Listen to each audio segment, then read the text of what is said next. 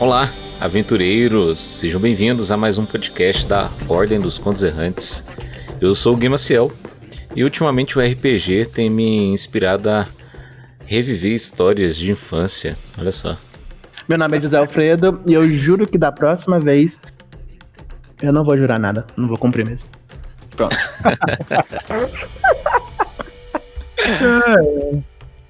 Olá, galera. Eu sou o Maiklins e, poxa, dessa vez eu não vou fazer pergunta tão fora do tema, não. a gente vai parar em Plutão. Onde foi que eu errei? eu quero trazer aqui as nossas convidadas, né? Ah, estamos com convidados voltando né, ao podcast para ver se dessa vez a gente consegue fazer o tema que havíamos prometido, né? estamos com o prazer de receber, agora pela segunda vez, a Tissy Gray, ou é para nós que já pode dizer que somos íntimos, vai, a Ju. Bem-vinda, Ju, novamente, dessa vez pra gente tentar fazer aquele podcast. Agora Oi, vai. gente, bem-vindos aqui ao, ao, ao podcast que nós esperamos que dessa vez mantenha o tema, mas a gente se empolga, fazer o quê? Todo mundo ama falar mal de um lobisomem. e chamamos é, novamente a nossa Mima Cobaltini, a representante baiana da ordem. Já vou falar, já vou falar dessa forma, representante baiana da ordem. A ordem está representada na Bahia ou São Paulo. Depende de quando for Ai, que coisa linda.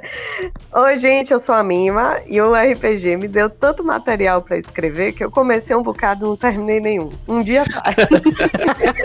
Errada não tá. Errada não tá. E hoje é dia de. Realmente é dia de multiclasse. Agora para você nesse episódio valendo do dessa, desse novo, novo quadro que a gente está estreando aqui na ordem. Sem querer que a gente acabou estreando dois quadros diferentes. E antes da gente explicar melhor o que, que é esse quadro, quero aqui te pedir para seguir as nossas redes sociais, arroba Contos Errantes. Siga já o nosso podcast aqui no Spotify é, e venha fazer parte da ordem. Quero puxar também, Ju, Mima, vossas redes sociais, onde a galera pode te encontrar? Podem me encontrar no Instagram, j.c.gray com A. Vale lembrar que é com A, porque senão vocês não vão achar o username. E no linkzinho da minha bio dá pra encontrar todas as minhas outras redes, senão eu fico falando aqui até amanhã. A minha é aquela mesma de sempre que vocês conhecem, o Instagram. o Twitter ainda tá lá parado. Mima Cobaltini, tudo com I, normalzinho, do jeito que vocês escutam. E quer saber as minhas, a do Michael e a do Zé? Siga a ordem que logo a gente, direto a gente tá aparecendo por lá. Olha aí, ó, o clickbait. É. é isso aí. Não esqueça também, galera, de ir lá no nosso site, né? É, contoserrantes.com. Tem bastante material interessante para vocês.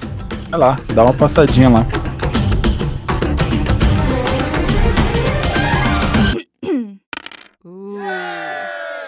E, Michaels, o que, que é, novamente, agora valendo, o que, que é o multiclasse? Então, o multiclasse, né, uh, é uma tentativa né, de reunir esforços, tal como no jogo de RPG, onde você junta o melhor de duas classes para tentar fazer um, um personagem mais, digamos assim, específico para algo que você está de interesse, aqui o nosso objetivo é reunir esforços com a nossa, hoje, a Ju, né, a nossa convidada especial, para a gente poder falar sobre um tema específico do RPG. Vamos torcer, Gui, para que o, o 1 não nos persiga dessa vez no dado, né?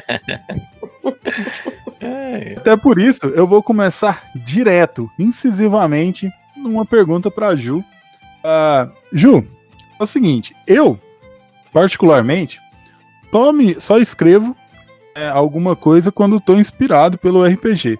Ultimamente eu escrevo muito uh, ah, para o site da Contos Errantes e para alguns projetos, como a criação de personagens com o Aleph. Um abraço, Aleph. E também alguns contos, o que eu escrevi com a Mima, algumas aventuras lá para o pro projeto da assinatura. Eu só escrevo basicamente inspirado por RPG. Só que toda vez que eu estou escrevendo para RPG, tenho sempre aquela aquela pulguinha atrás da orelha o seguinte sentido. Tô escrevendo para uma história que ela não tá pronta, ela não tá finalizada. É uma história que eu vou partilhar com os jogadores e eles vão dar o tom, né? Vão dar até. Acho que o tom é bem a palavra, mas eles vão dar um, um ritmo, né? E eles vão dar um. Como se diz? Eles vão pegar a, do ponto A e levar ela até o seu final, né? Passar pelo ápice e levar ela até o seu final. Pelo menos é, é essa a expectativa. Aí, sempre que eu tô nesse processo de criação, me vem aquela pergunta na cabeça. Eu sempre ouço falar que o RPG ele é um bom laboratório para escritores. Né? E eu queria entender isso do ponto de vista de quem é, se inspira no, R, no RPG para poder escrever as suas histórias. Como que o RPG ele pode funcionar como laboratório a partir do momento é, em que você visa escrever um livro, você quer, assim, ao menos chegar a um, a um roteiro bem delineado, vamos dizer assim, como que o RPG te ajuda? Conte para nós aí um pouco sobre a experiência de Inimigos Mortais. É, o... todo mundo que entra em contato comigo, da parte de RPG principalmente, é, quando começam a ler o, o, livro, por mais que eu tenha tido que obrigatoriamente mudar todo o meu lore para não levar processo da White Wolf, porque sabe como é? Eu não, eu não tenho contato da White Wolf para falar, oi, posso escrever uma coisa, publicar e ganhar dinheiro em cima do seu sistema. Obviamente, levar um processo na minha cabeça. Então, eu é. tive é. que mudar o meu lore, mas ah, não, não dá para não sentir essa herança do RPG. Foram mais de 14 anos jogando mesa de RPG com os personagens que são a minha protagonista e meu antagonista.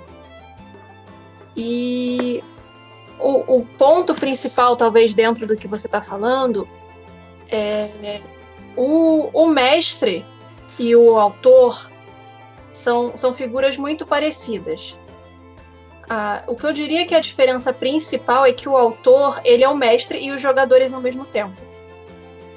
A gente hum. tem o. Quando a gente joga o RPG, a gente está mestrando alguma coisa, a gente vai, a gente vai desenvolver toda a entrada, a introdução daquele mundo, daquela história, vai começar a guiar os personagens, mas a gente também não pode simplesmente ficar pensando, não, porque quando eles estiverem no nível 40, eu quero colocar eles para enfrentar um dragão e tudo mais, porque ali no nível 20 eles já fizeram 50 coisas que não vão te deixar botar eles no nível 40 na frente do dragão, nem aqui nem na China. Exatamente. Porque é, você, você sempre não pode. diz isso, né, Magnus? Impressionante. Você não pode prever o que os seus jogadores vão fazer. Mas você, como autor, você tem controle do seu mundo ali. Você, você é o deus daquele mundo e você controla cada um daqueles personagens para que eles sigam o seu planejamento. Tem gente que planeja, tem gente que não planeja. Eu, particularmente, planejo tudo antes de começar a escrever. Para mim é mais fácil. Mas... Cria um eixo ali para seguir dentro daquele eixo. Sim. Mas, mas é aquilo muita gente acaba pegando, por exemplo, uma campanha de, de RPG que jogou, entra em contato com, com, os jogadores, com o mestre, vira e fala: Não, é, gostei muito dessa campanha, queria adaptar ela para a história, coisa do tipo. Só que aí normalmente a pessoa vai fazer isso depois que a campanha já acabou. Dificilmente uma pessoa vai. A menos que você esteja desde o início já planejando fazer tudo arrumadinho, e a cada jogo você já vai organizando tudo para estar tá mais limpo na hora de trabalhar. Mas o RPG ele nos traz muitas ferramentas que eu diria que eu arriscaria literalmente dizer que eu acho que não existe um jogador de RPG que não pensou uma vez na vida em pelo menos escrever um conto de algum personagem que criou. Porque eu a gente se apega. concordo. Uhum. A gente cria um personagem, a gente se apega, a gente passa tanto tempo ligado a ele, interpretando ele e, e criando o passado dele e usando ele no jogo que vira parte da gente e é normal a gente querer falar mais dele, querer mostrar o que a gente não pôde mostrar tanto em jogo. Então eu diria que o jogador, o, o, o jogador, o mestre de RPG que decide ir para literatura, é, eu, eu diria que já tem, tipo, dois pezinhos na frente da pessoa que está começando na literatura sem contato nenhum com nada. Porque a gente já tem o costume de estar tá lidando com uma história. Mesmo que seja uma história que a gente está criando em conjunto, mas a gente já tem esse hábito, a gente já tem o hábito de como criar um personagem. As fichas de personagem de RPG são extremamente completas, então é, o que eu percebia quando eu comecei a, a estudar sobre escrita, sobre técnicas de escrita, é que a, a forma que a literatura apresenta a criação de personagens, para mim, ela era muito pobre. Eu não conseguia mais criar um personagem tão raso, por assim dizer. Uhum. Não que a forma da uhum. literatura seja rasa, mas você tem três pontos que tem que ser preenchidos ali. Enquanto eu tenho uma ficha de RPG com 20, 30, 40 pontos. Então eu, eu acabava eventualmente fazendo fichas de RPG até para os personagens que eu não joguei RPG. Porque eu queria eu ter esse contato com a ficha de RPG. A, na, na literatura a gente vai trabalhar mais com a, a, base do herói clássico, que é um herói que tem um defeito a ser corrigido, um objetivo e uma necessidade. E as pessoas confundem muito objetivo com necessidade. E meio que você pode escrever boas histórias só com isso. Mas eu, por causa da herança com RPG, eu sentia falta de ter, tipo, uma vantagem, uma desvantagem. É... Quanto que meu personagem tem de força? É, se eu encontrar uma porta grande, eu vou conseguir empurrar essa porta para abrir? Porque, tipo, a gente também tem o problema que eu, eu chamo é o poder do protagonismo. É o protagonista que não tem absolutamente força nenhuma, mas na hora que ele precisa, a força vem do céu e ele consegue fazer o negócio. tipo, o RPG impede que a gente faça essas merdas. Eu acho interessante, Ju, que uma coisa que. Um, um ponto que eu agradeço muito ao RPG, é, que me ensinou bastante na questão de construção de personagem, é a importância do defeito. Como você sabe, o defeito, né? O, o personagem precisa ter um, um defeito aquilo torna ele humano e vai pautar a história e tá, tudo mais como a gente já sabe. Mas no RPG a gente vê como na criação do personagem o defeito ele é muito importante, ainda mais vindo é, de, de um sistema como Storyteller, que foi o que eu mais joguei, porque eles dão muita importância a, a isso na, na criação do, do personagem. Então você precisa comprar alguns pontos de defeito e você precisa interpretar aqueles defeitos, porque seu personagem simplesmente ele não é perfeito, ele não pode ser bom em tudo. Você tem um limite de, de pontos para distribuir, então você não pode ter muita força, é, muito carisma, muito raciocínio, você não pode ser bom em tudo. E, e isso me ensinou muito o RPG, me ensinou muito na criação de personagens justamente nesse ponto.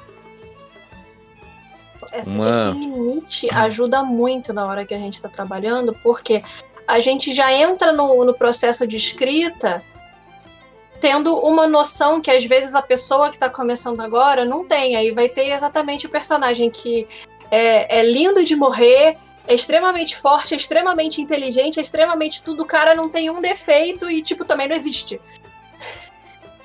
É. E, e é interessante vocês abordarem essa, essa contribuição, vamos dizer assim, do RPG para a formação né, da história em si, né? É, que, cara, é, é, uma visualização que eu tenho, assim, muito, muito, muito grande, assim, de tipo. Uh, no quando você pega uma história que ela, você não consegue encontrar muitas linhas entre ela e o RPG, embora isso seja até raro, porque tipo RPGista normalmente ele já pensa uh, as coisas dentro do sistema, né? Não sei se é assim com vocês também, mas eu tô vendo um filme, eu fico imaginando a classe do cara, fico imaginando, tipo, quanto Sim. que ele tem de força, quanto que ele tem de destreza e tudo mais. Mas assim, uhum. quando... Hoje em dia eu tô em dorgas mais pesadas, então em vez de ficar analisando de forma de RPG, eu fico analisando em técnica de escrita. é, mas uma coisa que é claramente você percebe assim, você fala, hum, cara, faltou um pouco de RPG na vida desse escritor aqui. É quando você pega e, tipo assim, ó, a, o, o, o personagem, ele. Duas uma. Ou ele não ele ou ele não enquadra pro problema que ele tá tentando resolver. É tipo assim, ele é bom demais para aquele problema, sabe? Aquele problema não tem muito a ver com ele. Ou então, Uh, e assim, para mim esse é o pior caso, né? Ou então você tem um outro caso, que assim, ele encaixa perfeitamente no problema dele, sabe? Tipo assim, ele tem exatamente as deficiências que ele deveria ter para poder passar por aquele problema, sabe? Então, quando isso acontece, você fala assim, cara, se o cara tivesse, pelo menos eu tenho essa percepção, se o cara tivesse parado um pouquinho, pegado um sistema de RPG para poder distribuir os pontos dele ali em cima, ele ia, ele ia ver que essas coisas não se encaixam tão bem. E acaba se aproximando mais da realidade, que é tipo assim, pro, o problema A flerta com uma pessoa de um jeito, flerta com a outra pessoa de outro jeito, uma, e você consegue ver, você consegue, eu acho tão bacana quando você pega um, um um livro e você é, pega uma história, na verdade, e você consegue perceber assim, ó, cara, é, esse personagem, ele tá tendo esse problema e tá lidando com esse problema dessa forma porque é ele. Se fosse eu, ou se fosse o fulano, ou se fosse o ciclano, agiria completamente diferente. E quando que você vê isso, né? Quando você, tipo, cria uma personalidade única. É, e ao mesmo tempo, para mim, é um pouco chato de você pensar e de você pegar um personagem, você olha para ele e fala assim: ó, ah, beleza, ele tem esse problema, e ele vai resolver assim, assim, assim. Você vira a página do livro e ele resolveu exatamente daquela forma, sabe? Porque, tipo, é, é um, tipo, um padrão. Então, quando vocês falam dessas ferramentas, isso tanto para mim elucida né, a questão de como que funciona o laboratório RPG para quem quer escrever, é que ele não funciona como. Uh, pode até funcionar, né? Embora eu não recomendaria, mas é, ele funciona muito mais como um, vamos dizer assim, um arcabouço de, de ferramentas do que como um teste mesmo, né? Uh, eu acho que não daria muito certo, ou, ou, ou você acha que daria, Ju? Você pegar a história que você quer e aplicar ela, tipo, it's literis no, no, numa mesa. Você acha que isso daria certo? Olha, o maior problema da gente pegar a história que a gente quer do jeito que a gente tá sonhando assim e jogar numa mesa é literalmente o fato de que a gente não tem como a gente não tem como adivinhar o que os jogadores vão fazer. Então eu posso é, digamos, dando um exemplo aqui dentro do próprio Inimigos Mortais. É, de, eu, tenho uma, eu tenho uma boate em Los Angeles que a, a dona é uma vampira. E se eu quisesse fazer uma campanha que começasse dentro dessa boate, eu até poderia no início arrumar uma forma de colocar todos os personagens dentro daquela boate. Eu poderia colocar que dentro dessa boate eles iriam conhecer a, a Amber, que era a, a dona da boate, e ela poderia, sei lá, oferecer alguma coisa para eles em troca deles fazerem alguma coisa para ela. Alguns personagens iam topar, outros personagens iam, tipo, cagar para ela e pensar só é, em si mesmo. Então é aquilo. A gente pode até ter uma noção leve do que os personagens podem fazer. Mas talvez um desses personagens ali no meio seja um malcaviano que, enquanto você tá tendo uma conversa séria com os personagens, ele subiu no palco e usou demência. Porque tu não tá sabendo nada do que tá acontecendo do, do negócio, e do nada um malcaviano usou demência no microfone em cima do palco. Aí você tem uma cacetada de humano passando mal de um lado, gente caindo dura do outro, não sei mais o que, e acabou com tudo que você tava planejando porque o outro assim, personagem saiu adendo. completamente da curva. Demência é um dos poderes, né, desse, desse clã de vampiros. Isso. Então é a questão de você não poder, você não tem como controlar a cabeça de outra pessoa. Você ah, pode tá. ter uma, você pode ter uma noção física menta é, mental, no caso, não de personalidade ainda direito, mas tipo de saber o quanto tem de inteligência, raciocínio, alguma coisa do tipo. Porque você tá vendo a ficha daquele jogador. Do hum? personagem hum. daquele jogador.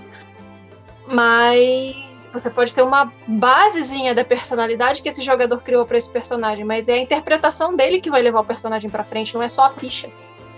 É, exato. E, e, essa parte que você não controla, talvez ela funcionaria, jogaria até contra você, né, num teste desse. Porque, tipo, se você já tem a história bem definida, uh, talvez insides demais, de mudando o eixo que você criou, eles mais, é, digamos assim, mais desconstrói uh, o, o, caminho para o final do que te aproxima dele, né? Isso entra na questão justamente de você fazer é, personagens completos e, que, e palpáveis, porque é, um personagem ele não vai, assim como a gente que monta uma ficha, não vai interpretar algo totalmente diferente da ficha, porque aí a gente está interpretando corretamente. O seu personagem ele também não vai é, mudar do dia para noite. Então você percebe que é, ao, ao jogar RPG você percebe, percebe que precisa de um desenvolvimento para aquilo acontecer.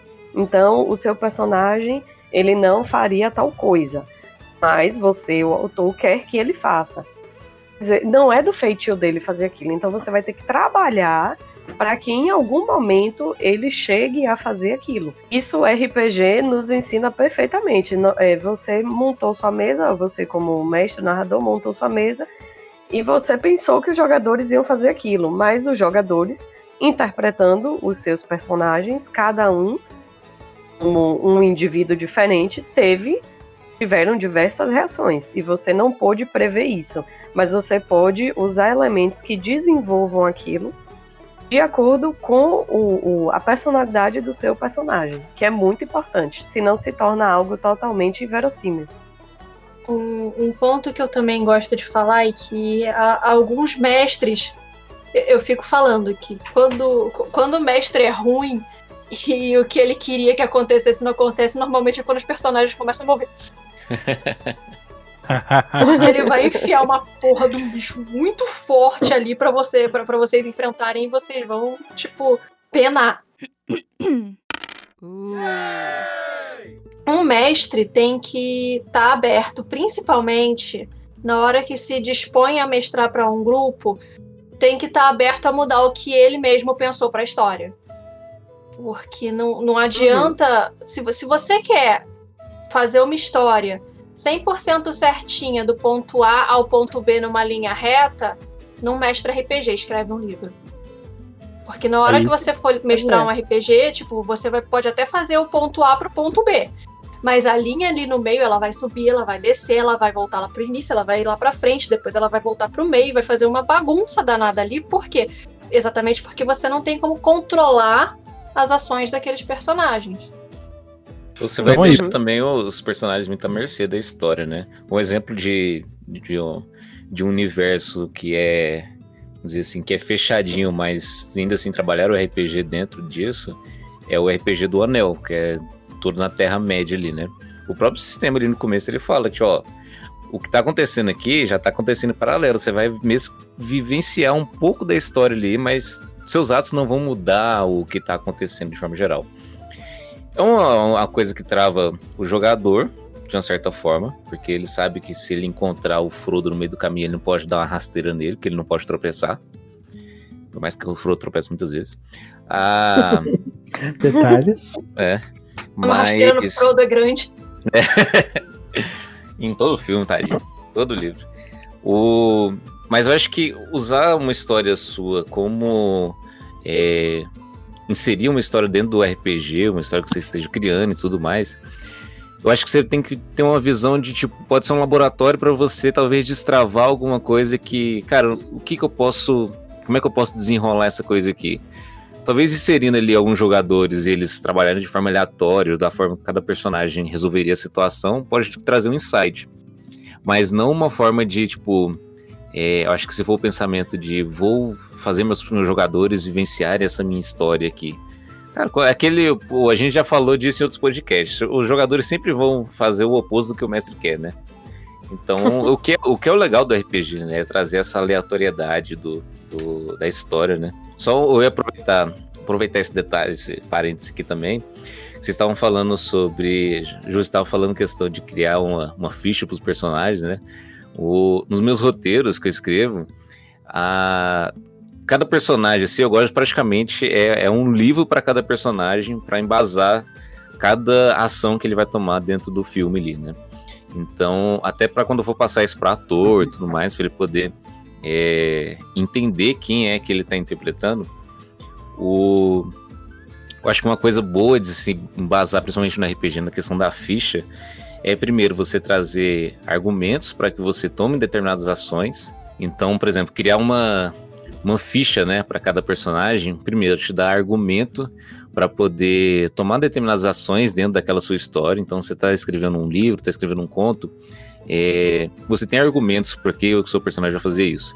E outra, justifica para quem está lendo, para quem está vivenciando aquilo, que aquilo faz sentido, né? E por mais que muitas vezes as pessoas às vezes nem reparam, tipo assim, ah, ele foi, chutou a porta lá e a porta não quebrou. Então, tipo assim, ah, beleza, a pessoa que tá assistindo ali ou lendo vai falar assim, ah, ok. Mas para você tem toda uma justificativa por que, que aquela porta não quebrou, sabe?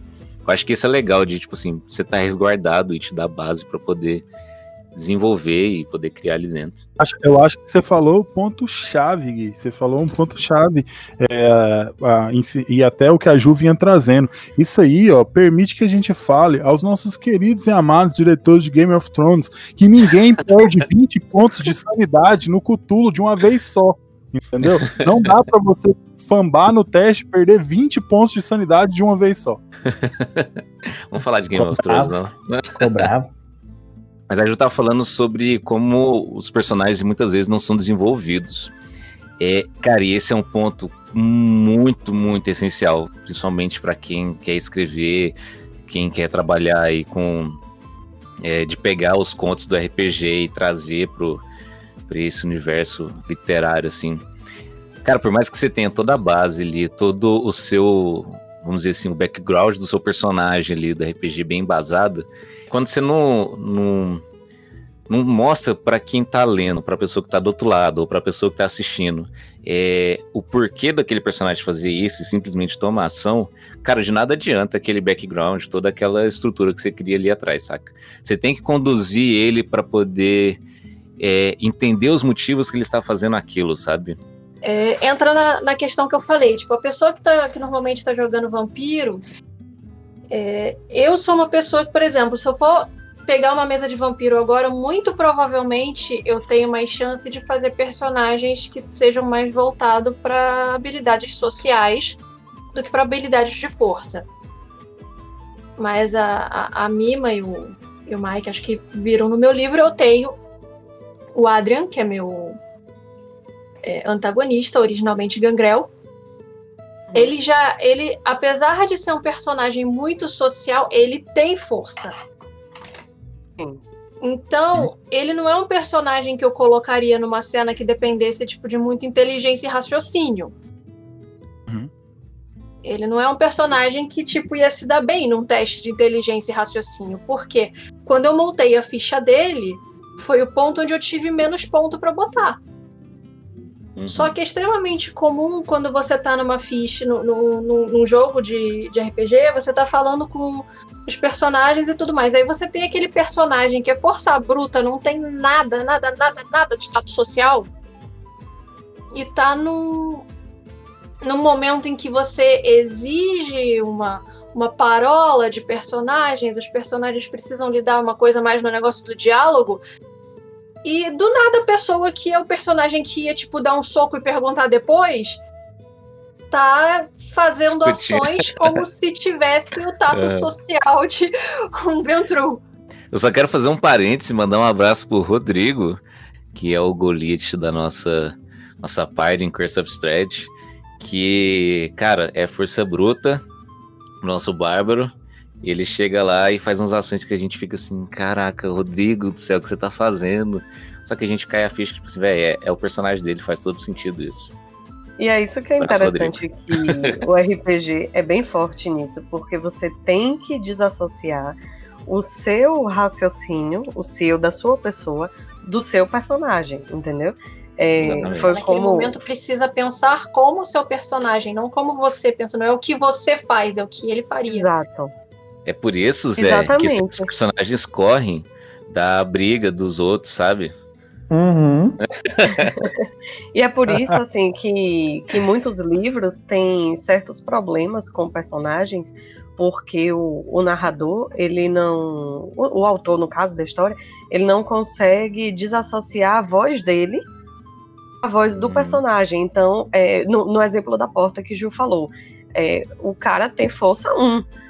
Ele não vai conseguir arrombar aquela porta simplesmente. Mas se ele tem inteligência 5, ele vai conseguir pensar, ou raciocínio 5, ele vai MacGyver. conseguir pensar num jeito de abrir aquela porta sem usar a força bruta, entendeu? Aí tem, uhum. tem, tem tanto jogador no RPG quanto autores que, que não conseguem fazer essa desassociação e aí fazem coisas que descaracterizam o personagem. E no RPG, o que a gente sempre bate é isso. Eu acho que isso é um ensinamento muito valioso do RPG. É, você tem aquela ficha, e não que aquela ficha lhe prenda, que você pode alterá-la, porém você precisa passar por um processo para alterar aquela ficha, entendeu? Você precisa trabalhar naquilo ali. Hoje eu estava conversando e, é, sobre RPG e aí falaram sobre essa questão de, de ter um personagem um pouco preso em certos sistemas, é, deram o exemplo de D&D 5, porque eles seguem uma linha muito linear e tal, é assim, de D&D eu não entendo muito não, né, mas aí eu peguei, dei a, a é, dei, falei sobre o Storyteller, onde você compra a, o, o, ponto que você quiser, você compra a habilidade que você quiser com seu, com o seu XP, porém você tem que mostrar em um como foi que você conseguiu aquilo ali. Então, é, você começou com condução zero na ficha, ou seja, você não sabe é, nem aonde é que enfiam a chave no carro, entendeu? Mas é, você quer agora aprender a dirigir. Então, em on, você vai lá, aprende a dirigir, vai é, procurar alguém que lhe ensine, pega um carro, começa a dirigir, e aí, depois de algum tempo, o mestre vai lhe permitir comprar tem o primeiro ponto de condução. Pronto, agora você já sabe pelo menos o básico, já sabe tirar um carro do lugar. Então, esse desenvolvimento é que eu acho que é super importante em qualquer tipo de história. E que o RPG ensina muito nisso daí. Quando, obviamente, você está jogando a mesa boca, você está jogando a mesa esculhambada, meu Deus do céu.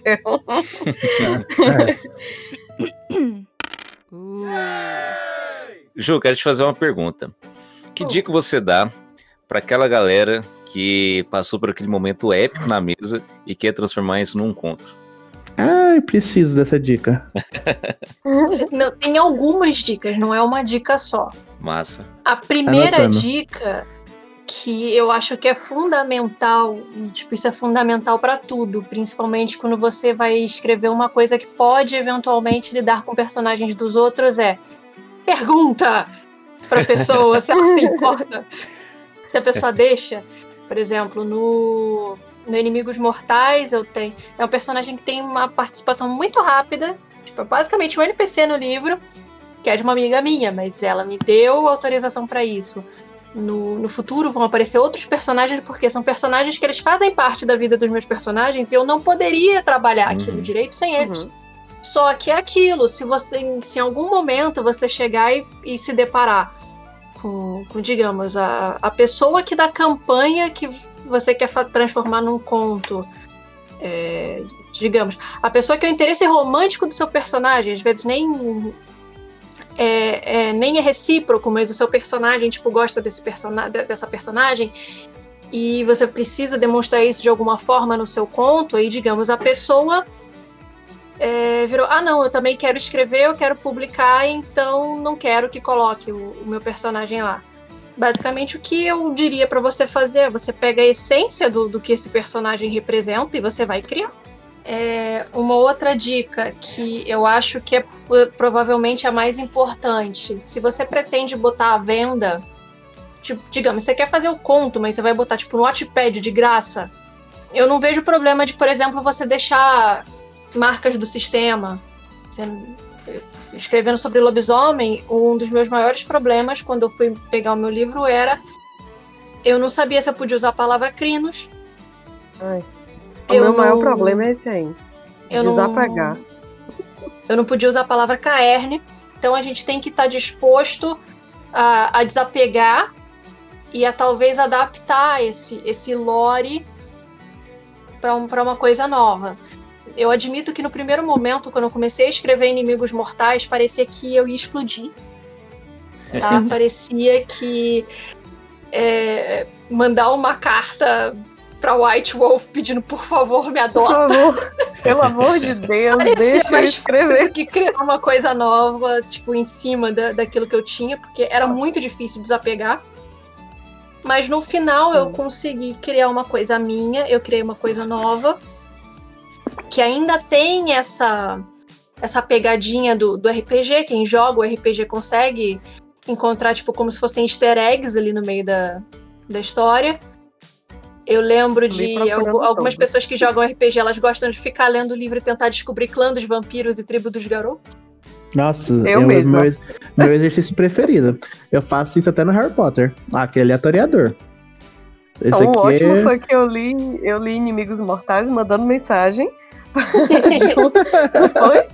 Nossa, aí a tribo de fulano é dessa tribo, né? Não sei o que, não sei o que. Minha Aí eu respondi chocada, ela com será e dois olhinhos. E eu ficava nervosa. Eu falei, meu Deus, eu preciso ler pra poder saber. E minha cara, eu acho que, que eu mandei a mensagem pra Ju. Eu mandei assim, não acredito. Ele é um gangrel.